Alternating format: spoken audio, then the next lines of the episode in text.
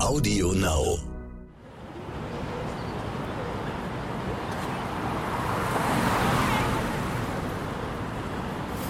Nagellack und Absätze sind schwul? Warum hast du keine Brüste? Was? Du kannst schwanger werden? Du hast doch Bartstoppel. Ah, warum trägst gerade du ein und BH? du sagst, du bist eine Frau? Du bist doch ein Kerl. Warum magst du überhaupt Glitzer? Sag mal, bist du überhaupt ein richtiger Mann? Bist du wirklich eine Frau? Ach, ganz ehrlich, das ist doch nur eine Phase. Jetzt hast du so lange gewartet. Muss man sich da noch outen? Äh, warum ziehst du hohe Schuhe an? Du bist doch ein Schwule Kerl. nehmen uns Frauen doch die Männer Pinke weg. Klamotten und Glitzer als Kerl? Muss das ganz ehrlich sein? Schwulen eigentlich immer so nuttig? Du hast doch ein Transgender sind doch auch dann Frauenfleisch. Die wissen doch gar nicht, wo sie hingehören.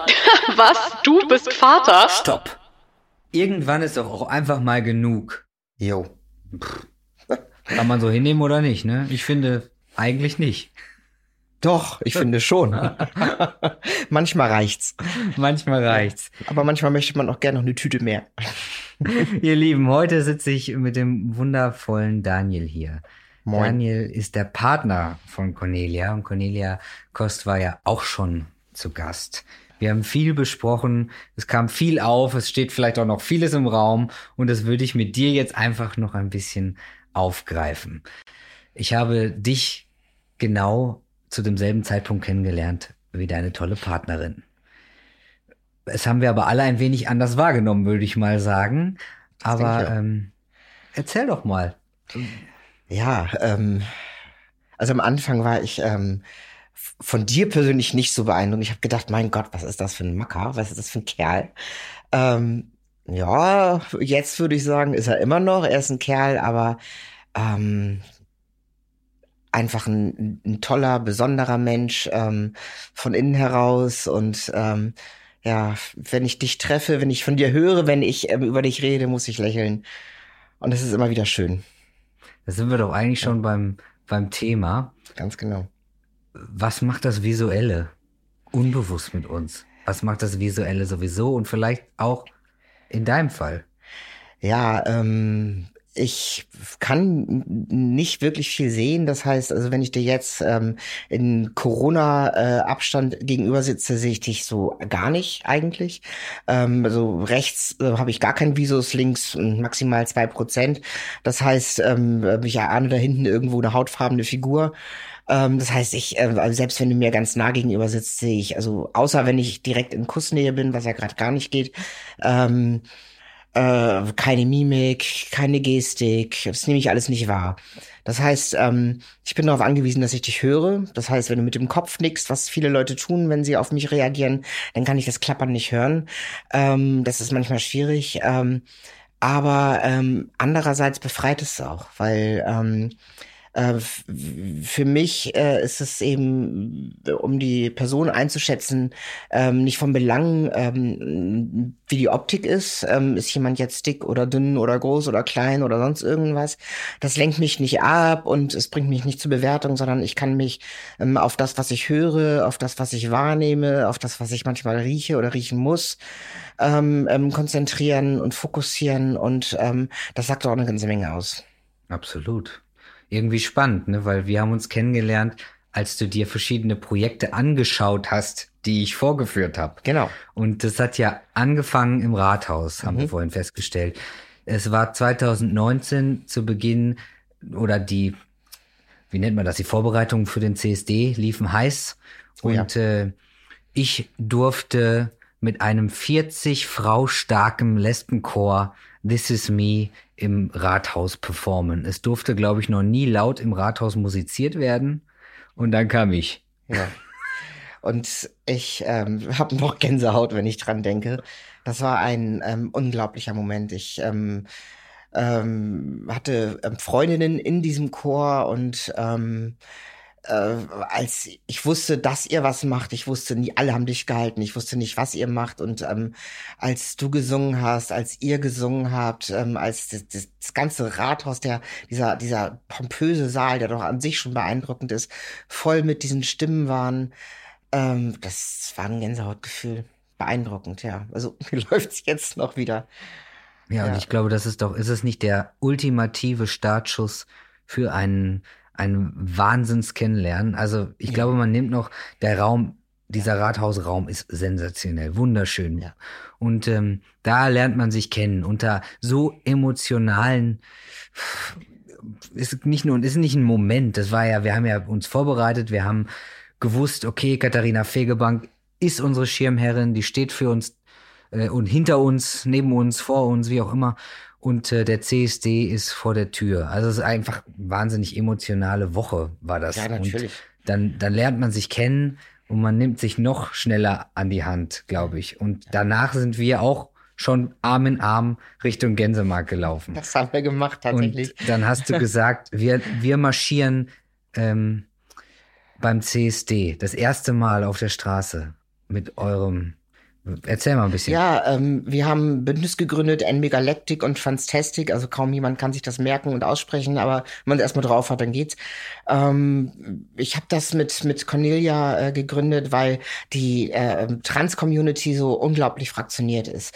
Die äh, ähm, eine Gruppe kann die andere nicht leiden. Manche ähm, sagen, man muss trans genug sein, man muss mehr trans sein oder was auch immer. Ähm, es gibt Menschen, die ähm, äh, ähm, fühlen sich offensichtlich bedroht ähm, wenn äh, manche Transsexuelle sagen, ich ähm, ähm, brauche nicht alle Operationen, ich kann als Mann mit Vulva ähm, genauso Mann sein und genauso männlich sein oder äh, manche Männer, die ähm, sogar noch weitergehen und sagen, na, auch nach oder während der Transition ähm, ähm, beschließe ich aktiv schwanger zu werden, setze das Testosteron ab, bekomme ein Baby, um eine Familie zu gründen mit eigenem Kind, selbst geborenem Kind als Mann. Ähm, davon fühlen sich manche ähm, Transsexuelle bedroht. Ähm, was ich äh, ich verstehe, ähm, ähm, ähm, was dann bei denen vorgeht, aber ähm, ich wünschte mir doch sehr viel mehr äh, aufeinander zugehen und mehr zuhören. Und ähm, das wollte ich ändern. Also ich selbst ähm, ähm, wusste, es gibt Menschen, die nicht binär sind. Ähm, zu dem Zeitpunkt hatte ich aber kaum, ähm, also nicht gar keine, aber kaum Berührungspunkte und ähm, ähm, hatte ganz viel Angst, Falsches zu sagen, mich falsch zu verhalten und so weiter und so fort. Und habe gedacht, okay, diese Menschen möchte ich an einen Tisch bringen, um ähm, Brücken zu bauen. Das war mir wichtig, dass wieder mehr miteinander geredet wird als übereinander und gegeneinander vor allem, weil wir sind so wenige und wir haben so wichtige Themen, die wir angehen müssen und wollen, ähm, dass wir uns da schon ein bisschen zusammenreißen müssen und ähm, miteinander was tun müssen. Und ja, und so haben wir dann ähm, unterschiedliche Menschen. Ich habe zu dem Zeitpunkt noch ähm, die Hanse X-Men, das ist die größte äh, Hamburger Selbsthilfe transmännliche Selbsthilfegruppe ähm, äh, moderiert ähm, in einem Moderatorenteam. Ähm, ich sag extra ganz bewusst nicht geleitet, weil ähm, für mich ist es wichtig, dass äh, die Gruppe sozusagen die, die Selbsthilfe gestaltet und ähm, ähm, ich, wenn ich da bin, nur die die Moderation, den Zusammenhalt, den Rahmen biete und der Rest ist die Gruppe, da leitet das wird es nicht geleitet, sondern eben nur unterstützt, organisiert von hinten, was eben sein muss. Und ähm, aus daher habe ich ein paar ähm, Menschen mitgebracht in, in diese ähm, NB Galactic Transtastic ähm, Aktionistengruppe.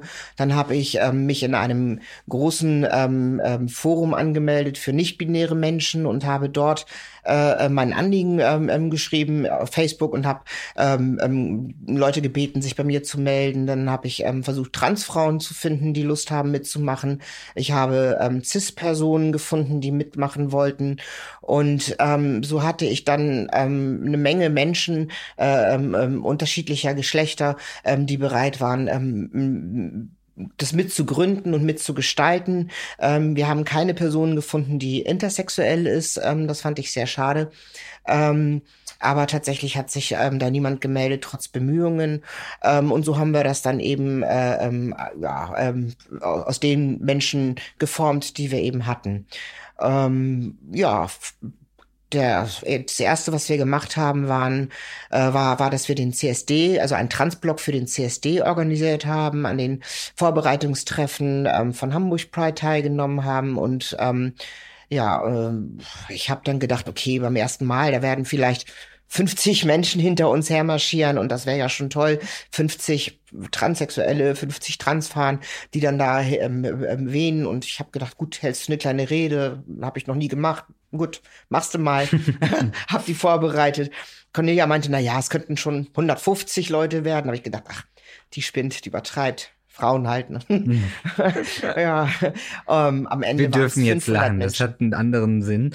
Äh, wir lachen natürlich nicht über Frauen, aber wir lachen gerade aus einem anderen Kontext. Genau. Das ist ähm, gespielter Sexismus, ähm, der äh, ähm, zwischen Cornelia und mir immer so ein bisschen. Es ist auch einfach sensationell. Genau. Es ist, nennen es jetzt ganz plump Geschlechtertausch. Genau. Ist ja egal, ich, ich sag auch öfter mal Dinge über mich selber. Ich habe, ich liebe aber auch nur die Frau in mir und all das. ist gut, wenn wir das manchmal machen, ist es okay. So ist also ähm, das ist einfach so. Man muss über sich selbst lachen und ähm, dazu gehört auch ähm, äh, gehört Übertreibung, oder? Da ähm, um, ja. um es ein bisschen ähm, ähm, ähm, zu überspitzen, äh, um, um einfach so auch zu zeigen, ähm, was es tatsächlich bedeutet. Eigentlich ähm, und das ja äh, weiß Cornelia und das weiß ich, drücken wir damit auch unseren Respekt aus, ja. ähm, indem wir es überspitzen. Und mit Bricks kann man ja auch ganz locker umgehen, ne? Mit dir. Ja.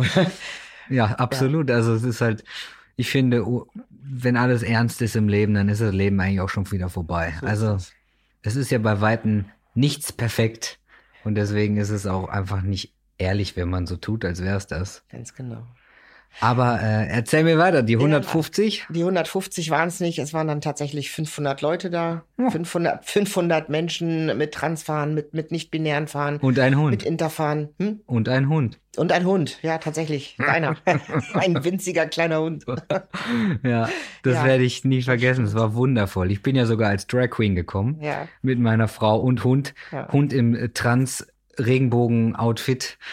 Und äh, als ich dich gefunden habe. Es hat ein bisschen gedauert, bis du mich erkannt hast, glaube ich. Das stimmt, das stimmt. Ich war Und dann überrascht. Ich hast du mich nicht, nicht so mehr losgelassen. das war sensationell. Das war mein erster, ich war überhaupt mein erster CSD. Ja. Und äh, du hast mich nicht mehr losgelassen. Wir sind da lang marschiert. Ich durfte dich an der Hand ähm, über den CSD geleiten. Ja. Ähm, du hattest High Heels an, du warst sehr groß. Ähm, und ich bin ja ein bekanntlich sehr kleiner Mann. und ähm, ich habe gedacht, was für ein erhebendes Gefühl, eine so große Frau über äh, die Hamburger Straßen zu geleiten. Das war, das war ganz, ganz toll. Ganz, ganz toll. Das stimmt. Ja, Dann, hat mir ähm, Spaß gemacht. Dann habe ich auch noch ähm, performen dürfen auf dem CSD, auf äh, der Bühne bei Tom Saloon, habe ich noch ein bisschen gerockt. Und äh, das war dann auch nur so irgendwie wieder so ein Highlight von dem ganzen Ding, weil nämlich beim bei der offiziellen Eröffnung bei dem vom CSD, der war in der im Café Schöne Aussichten, den habe ich dann auch noch mal eröffnen dürfen mit meinem äh, Team. Wir haben nämlich das Transparenz Theater gegründet, das erste Trans-Theater weltweit, wo Daniel dann auch gucken war, natürlich in Lüneburg. Wir haben getanzt und zwar, ähm, ich finde, sehr interpretationsfrei. Also wir haben sehr wenig gesprochen. Ich habe gesungen, aber sonst wurde eigentlich nur getanzt und jeder durfte ein bisschen sehen, wie dem Geluster war irgendwie, also das ist halt sehr. Glaub, ein bisschen was hast du gesprochen, oder? Ja, wir hatten natürlich so ein paar sexy Szenen, mhm. aber das war auch wieder ein bisschen überzogen. Mit äh, Früchten haben wir viele Sexszenen nachgespielt und ich habe einfach so ein bisschen als lustiger Professor den Orgasmus erklärt. Das war natürlich äh, essentiell, aber auch sehr interpretationsfrei, weil es eben, ich finde, Obst trifft es eigentlich ganz gut, weil mach mit deinem Sexleben, was dir gefällt. Geht keinen anderen was an. Aber äh, das ist doch ein perfekter Übergang vom Sexleben zu deiner bunten Familie. Okay. Ich habe mich schon gefragt, ob ich heute über Sex reden darf. aber wir dürfen immer über Sex reden, aber wollte ich gar nicht. Aber wenn dir danach ist. Ähm, ja, nee, meine Familie, ja. Das ja. ist, was schön ist, was nur angeschnitten wurde, aber wir haben drüber ähm, kurz geredet. Cornelia meinte, wir sind ja jetzt beide Eltern. Ja, das sind wir. Ich, du, sie, wir alle zusammen, aber halt alle komplett unterschiedlich. Ja. Herrlich. Genau. Aber das müssen wir, glaube ich, ein bisschen erklären. Jo. Wir haben ein kleines Baby zu Hause, meine Frau und ich. Meine Frau, ich mag diesen Begriff Cis-Frau eigentlich nicht, aber wir brauchen ihn natürlich. Ähm, sie fühlt sich äh, seit der Geburt ihrem Geschlecht zu, äh, zugehörig, ist also eine Frau, wurde ganz äh, normal schwanger normal. Für mich ist alles normal irgendwie, aber wir haben uns äh, Hilfe geholt von einer Samenbank, haben ein glückliches Kind und äh, sind sehr, sehr glückliche Eltern. Euer Konstrukt ist äh, auch normal, aber ein wenig anders. Genau. Ja, also wir haben ja ähm, einerseits ähm, jeder für uns Kinder. Ich habe drei Kinder, ähm, zwei Söhne und eine Tochter, die ich selbst zur Welt gebracht habe. Die sind alle erwachsen. Ähm, zwischen der Kleine wird 24 und die Älteste ist 31. Ein Enkelkind ist dabei. Das hätte ich jetzt gar nicht gedacht, du bist ja 35. Wie geht ja, ja, jetzt? ungefähr 35. Wahnsinn. ja. Ich habe halt früh angefangen. Ja, das ist okay. Bitte? Das ist okay, das muss man. Nein, aber Cornelia hat natürlich. Hat auch eigene Kinder, genau. Und ähm, ja, und ähm, aufgrund ja unserer Arbeit äh, bei 4B ähm, ja, hat sich es einfach ergeben, dass uns dann noch zwei ähm, wunderbare Kinder zugeflogen sind, zwei Jungs, zwei Transjungs, ähm, ohne die eigentlich keiner von uns mehr sein möchte.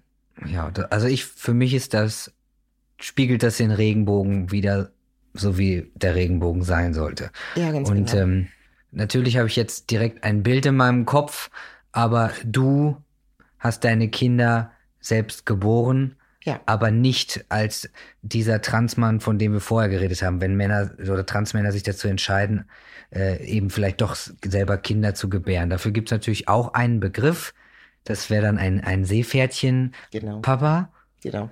Und ähm, ich würde jetzt lügen, wenn es, also es hat mich nie gestört, aber ich musste auch erst kurz einmal umdenken, als der dieses Bild vor, ich, ich weiß es gar nicht, vier, fünf Jahren aus Amerika, dieser erste Seepferdchenmann, der da durch die Medien gegangen ist, einmal, der wurde ja auch nicht wirklich herzlich empfangen. Die haben den dann im SUV immer liegend hinten durch die Stadt gefahren, weil der wirklich mit viel Hass äh, durch die Stadt gejagt wurde fast. Ich glaube, der hat zwei Kinder zur Welt gebracht ähm, heutzutage, ich denke natürlich total positiv darüber, aber ich muss auch ehrlich sagen, ist nichts für mich. Wäre für mich keine Option, aber auch einfach, weil ich glaube, dass ich das gar nicht überlebt hätte. Also ich habe mich mit meinen weiblichen Organen nicht gut verstanden. Ja.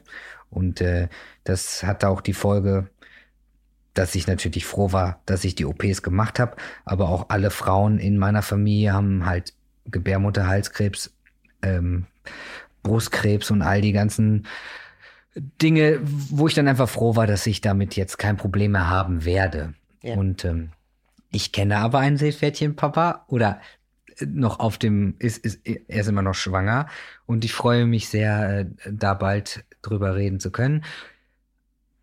Aber ihr, bei euch ist es halt einfach noch, wie soll man das sagen? Der, in der Vor- Genau. Also ich habe vor meiner Transition, also bevor ich überhaupt daran dachte, jemals zu transitionieren, ähm, habe ich meine Kinder zur Welt gebracht. Also ja. als ich ähm, transitionierte, war mein Jüngster, glaube ich, 16. Oder als ich mich beoutete vor den Kindern, ja. war, war mein Jüngster 16. Wie war das? Zu Hause? Wie war das? Also äh, aufregend. Also ich hatte unheimliche Angst davor, den Kindern das zu sagen. Ähm, weil ich ja nicht wusste, wie sie reagieren und weil ich sie auch nicht verletzen wollte. Und ähm, äh, eines, eines meiner Kinder hat nicht ganz so positiv reagiert, wollte erst mal sehen, ja, ob ich das ähm, ja auch wirklich, ob es auch wirklich so ist, wollte ja erstmal überprüfen mhm. und und war abwartend vorsichtig und ähm, äh, ähm, zwei der drei waren waren gleich ziemlich positiv und ja, haben gut reagiert. Wann war das? Welches, welcher Jahr? Ah, das war 2012. Ah, genau. krass. Oh, ja, also genau, 13. als ich ja. mich auch mit mir ja. langsam beschäftigt habe. Also ich habe mich schon immer mit mir beschäftigt, aber da ging mir langsam ein Licht auf, sagen wir es mal so. Und da habe ich auch schon in Hamburg gewohnt. Und ich hätte, ich wäre meinen Weg nicht so gegangen, wäre ich nicht in Hamburg gewesen. Da bin ich mir ziemlich sicher. Weil ich finde, hier ist es ein bisschen offener. Und äh, viele Dokus oder viele Videos, die ich auf äh, YouTube gefunden habe, hatten entweder im Abspann das UKE stehen oder wo man sich melden konnte. Und das ist mir jetzt, ich glaube, die anderen Städte kamen erst nach und nach überhaupt mhm. mit da rein. Also da war ich sehr froh, dass ich hier hier gelandet bin im UKE. Ja, ich wohnte damals im Umland, also im Bremer Umland vielmehr, im Niedersachsen und ähm, äh, das war schon nicht einfach, also nicht, weil, weil ich kein Verständnis gehabt hätte ähm, in der dörflichen Gegend, das, das war es nicht, aber ähm, es ist schon schwer, dort ähm, draußen Ärzte zu finden, BehandlerInnen zu finden. Ich bin dann tatsächlich äh, fünf Stunden einfache Fahrt bis nach Osnabrück gefahren, um ähm, äh, ähm, ähm, Therapiegespräche zu führen. Mhm äh, äh, und eben denselben Weg wieder zurück und das ist schon enorm. Also es ist einfach äh, in der Fläche äh, ist die Versorgung einfach unglaublich schlecht. Ähm, das ist äh, wirklich tatsächlich auch nachteilig dann da draußen. Das Verständnis, also glaube ich, also ähm, nach vielen Gesprächen mit vielen Leuten und auch das, was ich ähm, äh, im Netz mitbekommen habe, das verfolge ich ja auch aufmerksam schon lange. Ähm, FTM-Portal zum Beispiel, eine sehr bekannte große Plattform für Transmännlichkeiten insbesondere, ähm, aber auch nicht-binäre Menschen. Ähm, äh, da habe ich äh, schon mitbekommen, dass es ähm, sowohl auf dem Land als auch in der Stadt positiv als auch oder auch negativ sein kann. Mhm. Ähm, das kommt, glaube ich, immer ein bisschen auf einen selbst an. Und ich glaube, ähm, ganz viel äh, macht es auch aus, wie wie offen man mit sich selbst umgeht. Ähm, ich denke mal, die Menschen haben ähm, ein negatives Gefühl, wenn man geheimnisumwoben mit sich umgeht.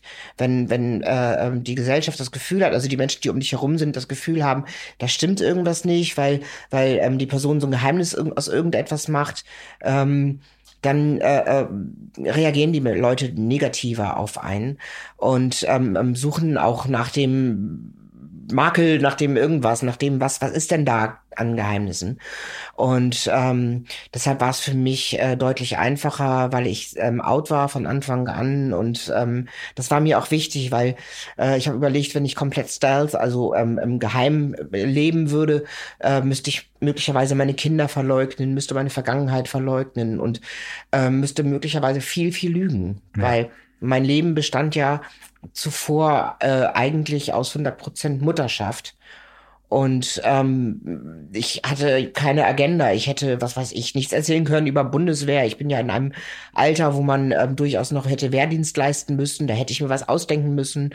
Äh, ich hatte äh, ähm, keinen Beruf in dem Sinne, keine Ausbildung. Ähm, weil, wie gesagt, ähm, die Mutterschaft, also mein erstes Kind habe ich mit 18 bekommen, ähm, ähm, doch mich ähm, mein, mein, durch mein Leben getragen hat. Und ähm, das, das hätte nicht zu mir gepasst. Das hätte einfach nicht zu mir gepasst. So habe ich mich dafür entschieden, offen und out zu leben. Ähm, und ich habe nahezu nichts Negatives erlebt, weil ich äh, ja damit ich glaube auch, das einfach nimmt umgegangen man, bin. Ja, und ich, es ist mir ja ähnlich oder ja sehr ähnlich ergangen. Und ich glaube, man nimmt den Leuten auch ein bisschen was vorweg, ja. wenn man halt schon antwortet, bevor die überhaupt zögern können. Ja. Im Sinne von Zweifeln.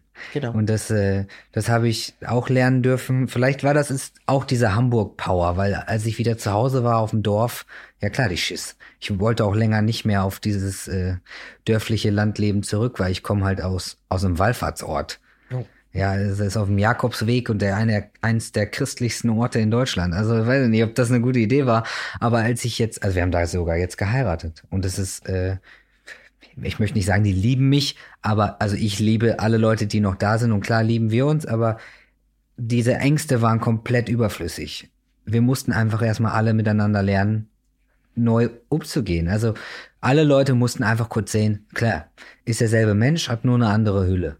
Ja. Oder halt ein bisschen sich aufgemotzt von außen, wie auch immer. Aber im, im Grunde mehr ist es ja nicht. Aber da sind wir irgendwie, habe ich die ganze Zeit die Gedanken im Kopf krass, weil da sind wir wieder beim Thema, das Visuelle. Macht man sich vielleicht weniger Gedanken über den ganzen unnötigen Kram, dieses Visuelle und hört einfach viel mehr auf sich was die innere Stimme vielleicht auch möchte? Ach, Quatsch, ich hatte so einen Schiss. Was glaubst Könnte. du? nee, also da geht's mir nicht anders als dir. Also, Sehr schön. Äh, da bin ich beruhigt. Nee, überhaupt nicht. Nee, nee, also es nützt dir nichts, wenn du heute blind wirst. Also lass mal. Das für, für, okay, gut. Dann, äh, warte, ich, ich nee. nehme das kurz aus dem Kalender. Ja. Nein, aber also. ich bin ich bin ja auch unfassbar sensibel. Mittlerweile hast du das vielleicht auch revidiert, dass dieser komische Macker, den er da kennengelernt hast, äh, das ist eher so der schlaflose Macker, der sich so viel Sorgen macht. Ähm, und es ist halt, vielleicht ist das meine, ich bin ja sehr, sehr stolz auf meine Vergangenheit und ich glaube du auch, weil sonst wäre halt erstmal deine ganzen äh, zauberhaften Kinder das wäre, also vieles wäre halt einfach anders gelaufen. Wollen wir ja nicht missen, zumindest das Positive. Ob ich stolz bin auf meine Vergangenheit. Ja, bestimmt also, nicht auf alles, aber. Mm, ja, nee, also ich weiß nicht, ob ich stolz bin auf meine Vergangenheit. Ähm, das, das, das glaube ich, ähm, wäre nicht das, stolz ist, glaube ich, nicht das richtige Wort. Ähm, aber ähm, ich bin ähm, dankbar, ähm, dass es so ist, wie es ist. Das stimmt. Weil, aber weil ich kann dir sagen, ich aus. bin stolz auf den Daniel, den ich kenne. sehr, sehr stolz sogar. Und äh, das bringt ja die Vergangenheit, die wir erlebt haben oder mitgenommen haben, in dem Koffer, den wir immer noch hinter uns ja. herziehen, mit sich. Ja. Und ähm, ich bin, weil ich habe das äh, mit Cornelia besprochen, was wäre gewesen, wenn man seinen Weg halt früher gegangen wäre oder anders gegangen wäre. Ist mir egal, möchte ich gar nicht. Also ja. ich bin froh, dass ich 22 war, bevor ich überhaupt eine Ahnung hatte, was abgeht.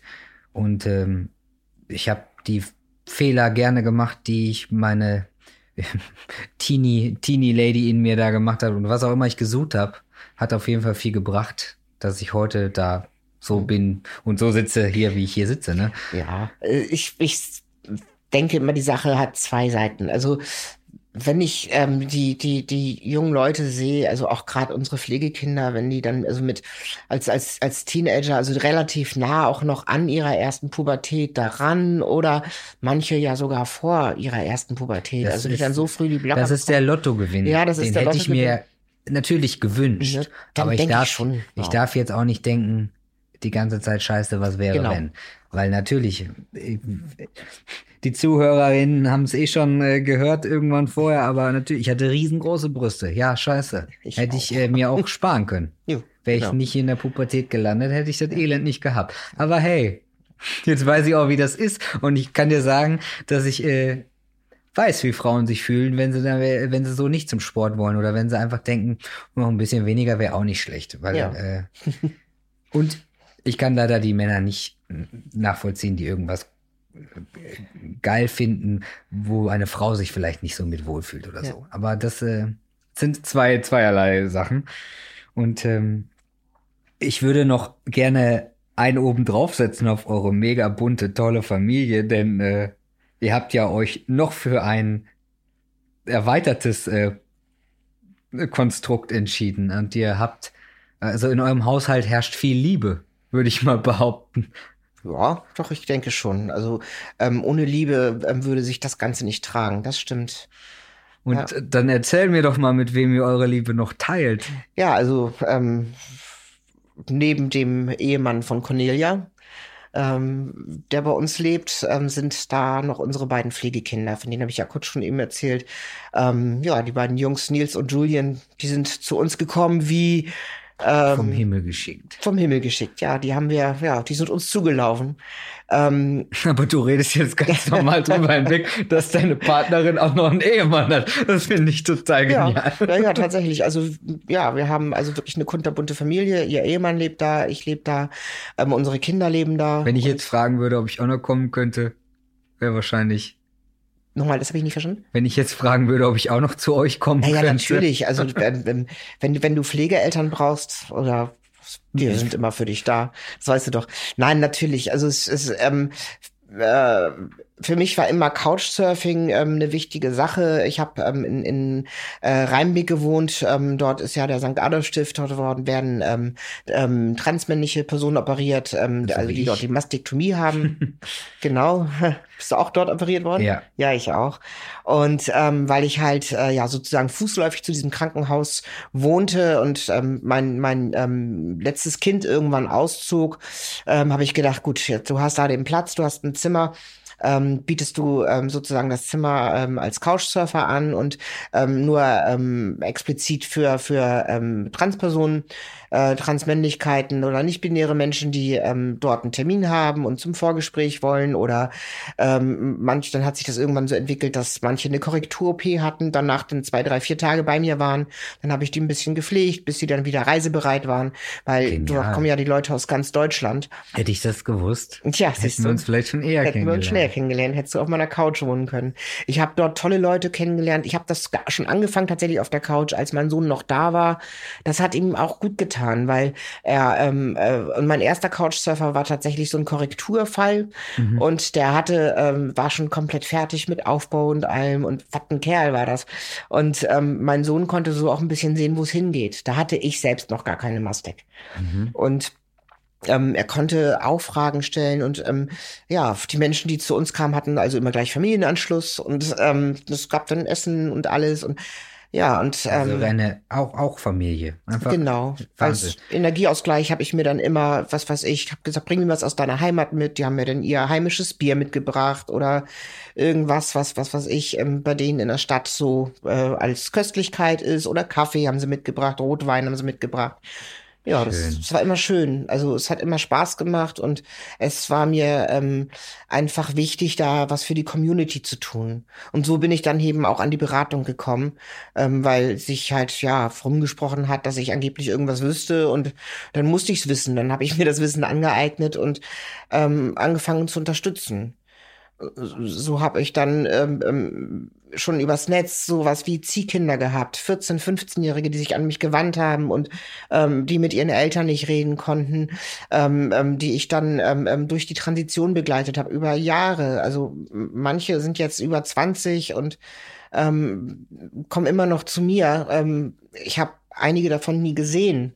Und, ähm, und ich weiß, dass da eben einige sind, ähm, die sich auch möglicherweise das Leben genommen hätten, wenn sie nicht einen Ansprechpartner gehabt hätten, ja. einen väterlichen. Und ähm, das ist es eben. Die Eltern sind manchmal eben überhaupt nicht supportive und unterstützend und ähm, dann sind die verloren. Die sind dann einfach verloren und ähm, darum bin ich so unglaublich dankbar, mit ähm, Cornelia zusammen Phobie machen zu dürfen ähm, und ähm, Leuten ähm, die auf dem ja geraden Weg, sag ich mal, also unser Weg ist ja nicht ungerade und ähm, völlig ähm, legal und alles, aber ähm, die ähm, ähm, in den normalen, bei den normalen BehandlerInnen äh, einfach nicht weiterkommen, weil sie äh, zu viele Komorbitäten mitbringen, weil sie äh, nicht äh, binär genug sind möglicherweise für die BehandlerInnen oder sowas.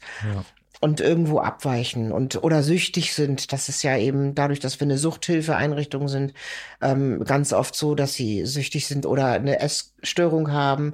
Gerade ähm, junge Transmänner ähm, sind häufig ähm, magersüchtig, weil sie äh, hoffen, ihre ähm, Brust dadurch loszuwerden und ihre weiblichen Körperformen oder dass die Periode aussetzt. Mhm. Und ähm, das ist natürlich entsetzlich, wenn man die immer weniger sehen muss.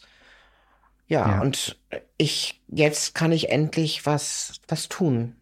Ja, und zwei davon sind eben bei uns gelandet. Also, ja, die, das ist eben so. Die sind jetzt da. Der eine ist, wird jetzt 16, der andere wird 19 und ähm, die, die möchte ich nicht mehr missen. Wir dürfen sie auf diesem Weg begleiten. Ähm, wir dürfen ähm, sie gern haben. Wir dürfen mit ihnen einfach auch leiden. Wir dürfen aushalten, dass sie äh, ähm, uns auf die Nerven gehen. Wir, ich, das, das tun sie ohne, ohne Frage. Wir dürfen aushalten, dass sie uns eigentlich manchmal gar nicht brauchen, tagelang. Und dann aber, wenn wir doch gerne mal ein paar Tage in Urlaub möchten ähm, oder auf eine Fortbildung, dass sie uns dann ganz doll brauchen, weil wir nämlich nicht da sind und, und, dann unseren Urlaub doch abbrechen müssen, weil sie uns eben brauchen, obwohl sie schon groß sind. Aber die müssen eben auch ähm, ich ja, glaube, das hat Beweise ja, haben, dass sie geliebt werden. Und, ja. das, ne, das, weil und ich glaube, die Transition oder der Teil der Reise, das spielt das Alter keine Rolle. Das Nein, ist ein, eine Art von Fallen und wieder aufstehen, die kann man jetzt keinem einfach nur ein paar Sätzen beschreiben. Genau. Also vor allen Dingen auch die Einnahme nochmal von Hormonen oder ja. die zweite Pubertät. Also das ist schon nicht ohne. Und jeder erlebt vor allen Dingen Hormoneinnahmen ja komplett anders. Man weiß auch vorab gar nicht, was das mit einem macht.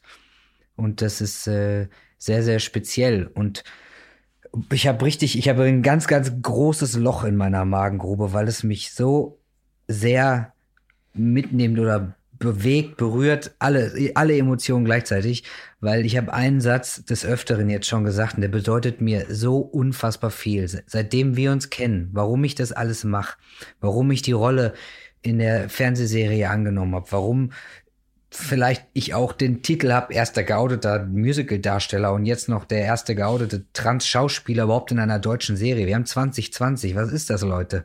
Ich bin ja natürlich nicht der Erste, der irgendwo steht auf einer Bühne oder im Fernsehen. Das ist mir schon klar. Aber ich bin der Erste, der jetzt hier, hier bin ich, nimm mich schreit. Ja. Und das mache ich nicht für mich.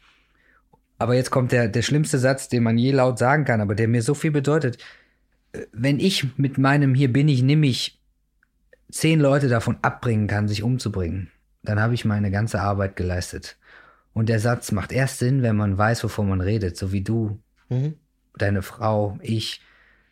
Wie viele Leute mir schreiben, wie viele Leute mich fragen, wie wir zu unserem, ich muss, muss klar anfangen zu weinen, wie viele Leute äh, Kinder äh, bekommen jetzt oder ähm, schwanger sind, weil sie sich von uns ermutigen lassen, weil sie gar nicht wissen, wo sie anfangen sollen, weil das ist so krass wie glücklich ich mich schätzen darf, dass ich so, äh, ich habe auch nur ganz normale Eltern, aber die haben mich halt machen lassen. Die waren jetzt nicht hier, komm, wir rufen da an, wir rufen da an. Ich habe alles selber gemacht. Ich war allein in Hamburg. Meine Eltern kamen erst nach der OP in, in Rheinbeck ins Krankenhaus. Und meine Mama hat immer schon gesagt, wenn du das alleine machst, dann, dann weiß ich, du möchtest das auch zu 1000 Prozent. Sie hätte mir ja auch geholfen, aber wobei, den bürokratischen Scheiß davon hatte sie auch einfach keine Ahnung, weil du weißt, was das für ein Kampf ist. Vier Gutachten hat der Cornelia gesagt, braucht man jetzt heute. Es ist ein Papierkrieg des Jahrhunderts. Also ich, ich, ich weiß nicht, was vergleichbar wäre.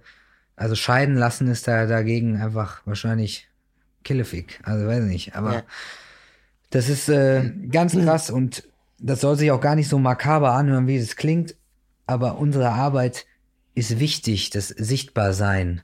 Und das mache ich nicht, um mich mit irgendwas zu schmücken, sondern wirklich, ob dir eine Mutter schreibt, eine, eine Freundin, ein Freund, äh, die per, betroffene Person selber. Anscheinend bringt es sehr viel, was wir tun. Sehr, sehr viel. Und deswegen bedeutet mir der Podcast hier sehr viel, dass ich euch alle kenne, weil du weißt es besser als kein anderer. Seitdem ihr mich kennt, bin ich lauter und äh, prouder als jemals zuvor, weil ich hätte das alleine nicht gemacht. Es hat mich auch fünf Jahre nach der Transition erst bewegt, was ich hier tue. Und ich habe mich auch nochmal mit mir selber beschäftigt. Ich glaube, ich habe mich auch tatsächlich nochmal selber therapiert, mhm. weil ich bin lange nicht mehr in Therapie gewesen. Brauche ich auch nicht, weil ich brauche keine Katalogfragen, die man mir stellt. Ich brauche Fragen des Lebens, die Hürden und euch. Ja, ich meine, wir sind doch einfach alle miteinander auch unsere Therapie. Also ähm, das Leben ist sowieso die die ähm, ähm, entscheidende Therapie. Also selbst wenn man ähm, ähm, zu der Therapeutinnen geht, ähm, äh, geben die einem ja nur die Anstöße. Die Therapie findet ja immer genau dazwischen statt. Ja. Also von Therapeutinnenbesuch zu Therapeutinnenbesuch findet die Therapie statt und ähm, in diesen Sitzungen, in diesen 50 Minuten bekommst du ja nur die Impulse für ja. das, was du tust zwischendurch.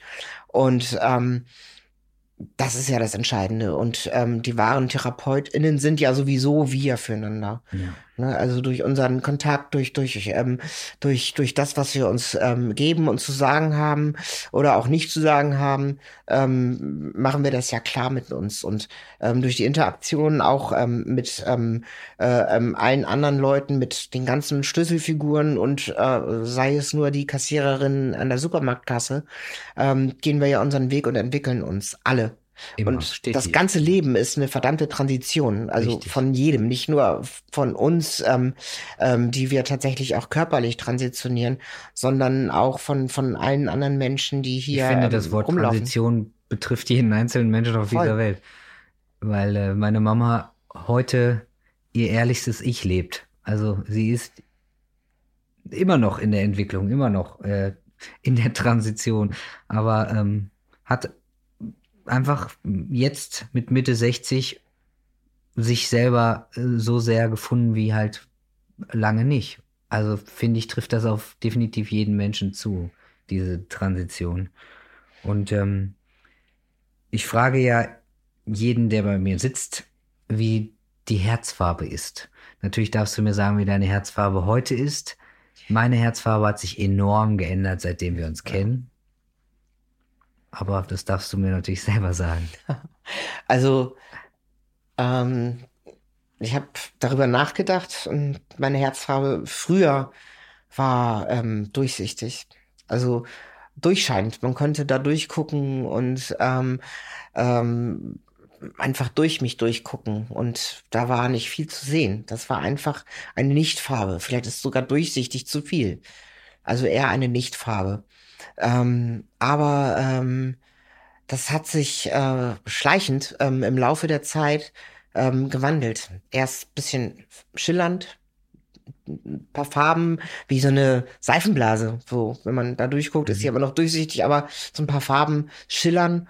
Und ähm, ja, und heute ist, ähm, ist da einfach alles mit drin. Alle, alle Farben, ähm, die ich finden kann, von tiefschwarz bis pink, ist alles mit drin. Also nicht mal Regenbogenfarben. Alle Farben, die du dir vorstellen kannst, die sind da drin. Ich, ich finde ja auch äh, jede einzelne Farbe sehr gut. Also ob jetzt, für mich heißt, ist eine dunkle Farbe nicht düster, überhaupt nicht. Nö. Und wir kommen ja jetzt auch wieder in den Herbst. Wir sitzen in Hamburg, es regnet und äh, ja, auch so so ein Deine, deine, deine Frau hat ja schon schön gesagt, so grau, dunkelblau, Hamburg halt. Jo. Ist für mich halt eine, ein Heimatort. Finde ich eine super Farbe. Ähm, jetzt gerade ist meine Farbe sehr hell. Du hast mich äh, sehr erwärmt und äh, ich möchte dir nochmal danken und ihr seid eine ganz tolle Bereicherung in meinem Leben. Und ich bin sehr stolz auf das, was wir mit vielleicht auch Minischritten, aber Eigenantrieb bewegen. Obwohl ich finde, unsere Schritte sind schon relativ groß. Ja, ganz viele kleine und große Schritte, mal so, mal so. Ähm, das ist so. Also ja. Ja, ich hoffe, dass wir uns noch ganz lange kennen und ganz viel miteinander erleben und bewegen, dass wir so richtig ähm, ja viel wuppen können auf dieser Welt, in unserer kleinen Welt und in der großen Welt und ähm, genau, und dass wir ähm, auch mit mit du ähm, dadurch, dass du jetzt ähm, ja auch mit deiner Stimme nach außen gehst, ähm, auch die Dinge nach außen tragen kannst, ne? die wir hier innen arbeiten, die kannst du raustragen Richtig. mit diesem Podcast, mit deiner Musik, mit deinem Schauspiel ähm, und ähm, ähm, dafür also bist du mir nicht nur als Freund ähm, ähm, sehr viel wert, ähm, sondern auch ähm, dafür benutze ich dich jetzt einfach auch knallhart, da ähm, um dich sozusagen als als Lautsprecher zu benutzen, ja. ähm, damit wir all das ähm, überall in jeden Ecke, in so, Ecke wie so tragen Quietschi. können. Also wenn man mich mit Liebe umarmt, dann quietsche ich ganz laut du das raus, was man, naja, das, was wir raus posaunen ja. müssen, in dem Sinne. Aber ähm, weil ich möchte diesen Podcast gerne beenden mit äh, einem Thema, was immer noch ein bisschen schwierig ist. Betitelungen äh, du sagst die ganze Zeit sehr brav ZuhörerInnen, TherapeutInnen. Das fällt mir immer noch sehr schwer. Nicht im Sinne von, ich möchte es nicht sagen, sondern ich denke nicht drüber nach. Ich teile nicht in Geschlechterrollen ein. Aber was ich viel mehr damit sagen möchte, äh, weil ich schon oft einfach auch Angst habe, überhaupt was zu sagen, weil man immer denkt, man sagt jetzt was falsch. Lasst uns bitte keine Angst haben, was falsch zu sagen. Lasst uns aber bitte uns auch gerne offen korrigieren lassen man kann sich gerne entschuldigen, wenn man was falsch sagt. Ich finde es auch nicht schlimm, was falsch zu sagen. Wir sind nicht perfekt. Aber man darf sich korrigieren, man darf sich entschuldigen. Und ähm, wir sind immer noch alle in einem Lernprozess. Also lasst uns, äh, habt ein bisschen Toleranz und seid offen, aber respektvoll miteinander. Und äh, seid nicht direkt immer auf, auf Angriff, wenn vielleicht jetzt jemand was nicht ganz politisch korrekt ausdrückt. Denn ich bin auch kein Politiker. Aber sagt bitte auch, wenn euch, wenn, wenn euch ähm, eine Bezeichnung ein Problem bereitet, sagt es. Also Bitte. das finde ich ganz wichtig, dass man, ähm, wenn man merkt, ähm, äh, äh, jemand ähm, ähm, gibt mir ein falsches Pronomen oder nennt mich mit einem falschen Namen oder. Ähm, äh, oder ähm, äh, eine Bezeichnung ist ist für mich falsch, ich fühle mich irgendwo nicht mitgesehen, dann finde ich es wichtig, es zu sagen und ähm, dann auch ähm, möglicherweise auch einfach mal sich auszutauschen darüber, weil nur können so können wir uns weiterentwickeln. Ja. Und ähm, mir selber ist es sehr wichtig, ähm, äh, inklusiv zu sprechen. Und ähm, das bedeutet nicht, dass es mir nicht passiert, Menschen zu misgendern. Tatsächlich. Ähm, auch ich kategoriere Menschen, kategorisiere Menschen erstmal ein, ähm, auch wenn ich mich bemühe, es nicht zu tun. Dennoch ähm, bedeutet es mir was, ähm, ähm, ja, eine inklusive Sprache ähm, zu benutzen. Ich finde, das, das ist sehr wichtig. Und irgendwie sind wir jetzt auch schon wieder beim beim Anfang dieses Gesprächs angekommen, den Leuten was vorwegnehmen. Also auch, was ich gemerkt habe, wenn man vielleicht gar nicht erst falsch oder misgendert werden möchte, man darf auch direkt in den Raum kommen und sich vorstellen oder eben was direkt dazu sagen, damit man, ich habe das festgestellt, dass ich in diese peinliche, mir peinliche Situation vielleicht nicht komme. Und ich komme direkt rein, hallo, wie geht's euch? Ich bin Brix. Punkt. Mhm. Ähm, und äh, ich kenne jetzt auch noch ein paar andere Formen. Ich kenne ein paar E-Mails, die Leute rausschreiben, wo wirklich drunter steht, der. Mhm. Tut euch den Gefallen, wenn ihr das machen möchtet. Es ist auf jeden Fall, finde ich, ein Schritt in die äh, Richtung, in die man dann vielleicht was machen möchte. Aber ähm, ja, sagt was, wenn es euch äh, verletzt hat, wenn es falsch war und äh, bitte gebt auch ein bisschen Credit an die Leute, die es vielleicht noch gar nicht wissen. Dann genau. finde ich, darf man auch noch ein bisschen aufklären. Und die andere Seite fragt einfach nach. Auch richtig. Mein Name ist. Ich habe die und die Pronomen. Wie darf ich dich nennen? Bei dir? Genau, wie darf ich dich nennen? Mit welchen Pronomen darf ich dich ansprechen? Bricht man sich auch keinen Zacken aus der genau. Krone. Hier das ist immer, fragen. meine Devise ist, wie man fragt. Weil man fragt garantiert nicht, was bist du? Aber die Frage kenne ich. Wunderschöne Frage. In dem Sinne, wir sind gut drauf und dankbar, dass wir uns haben. So Danke, Daniel. Dankeschön. Tschüss. Tschüss.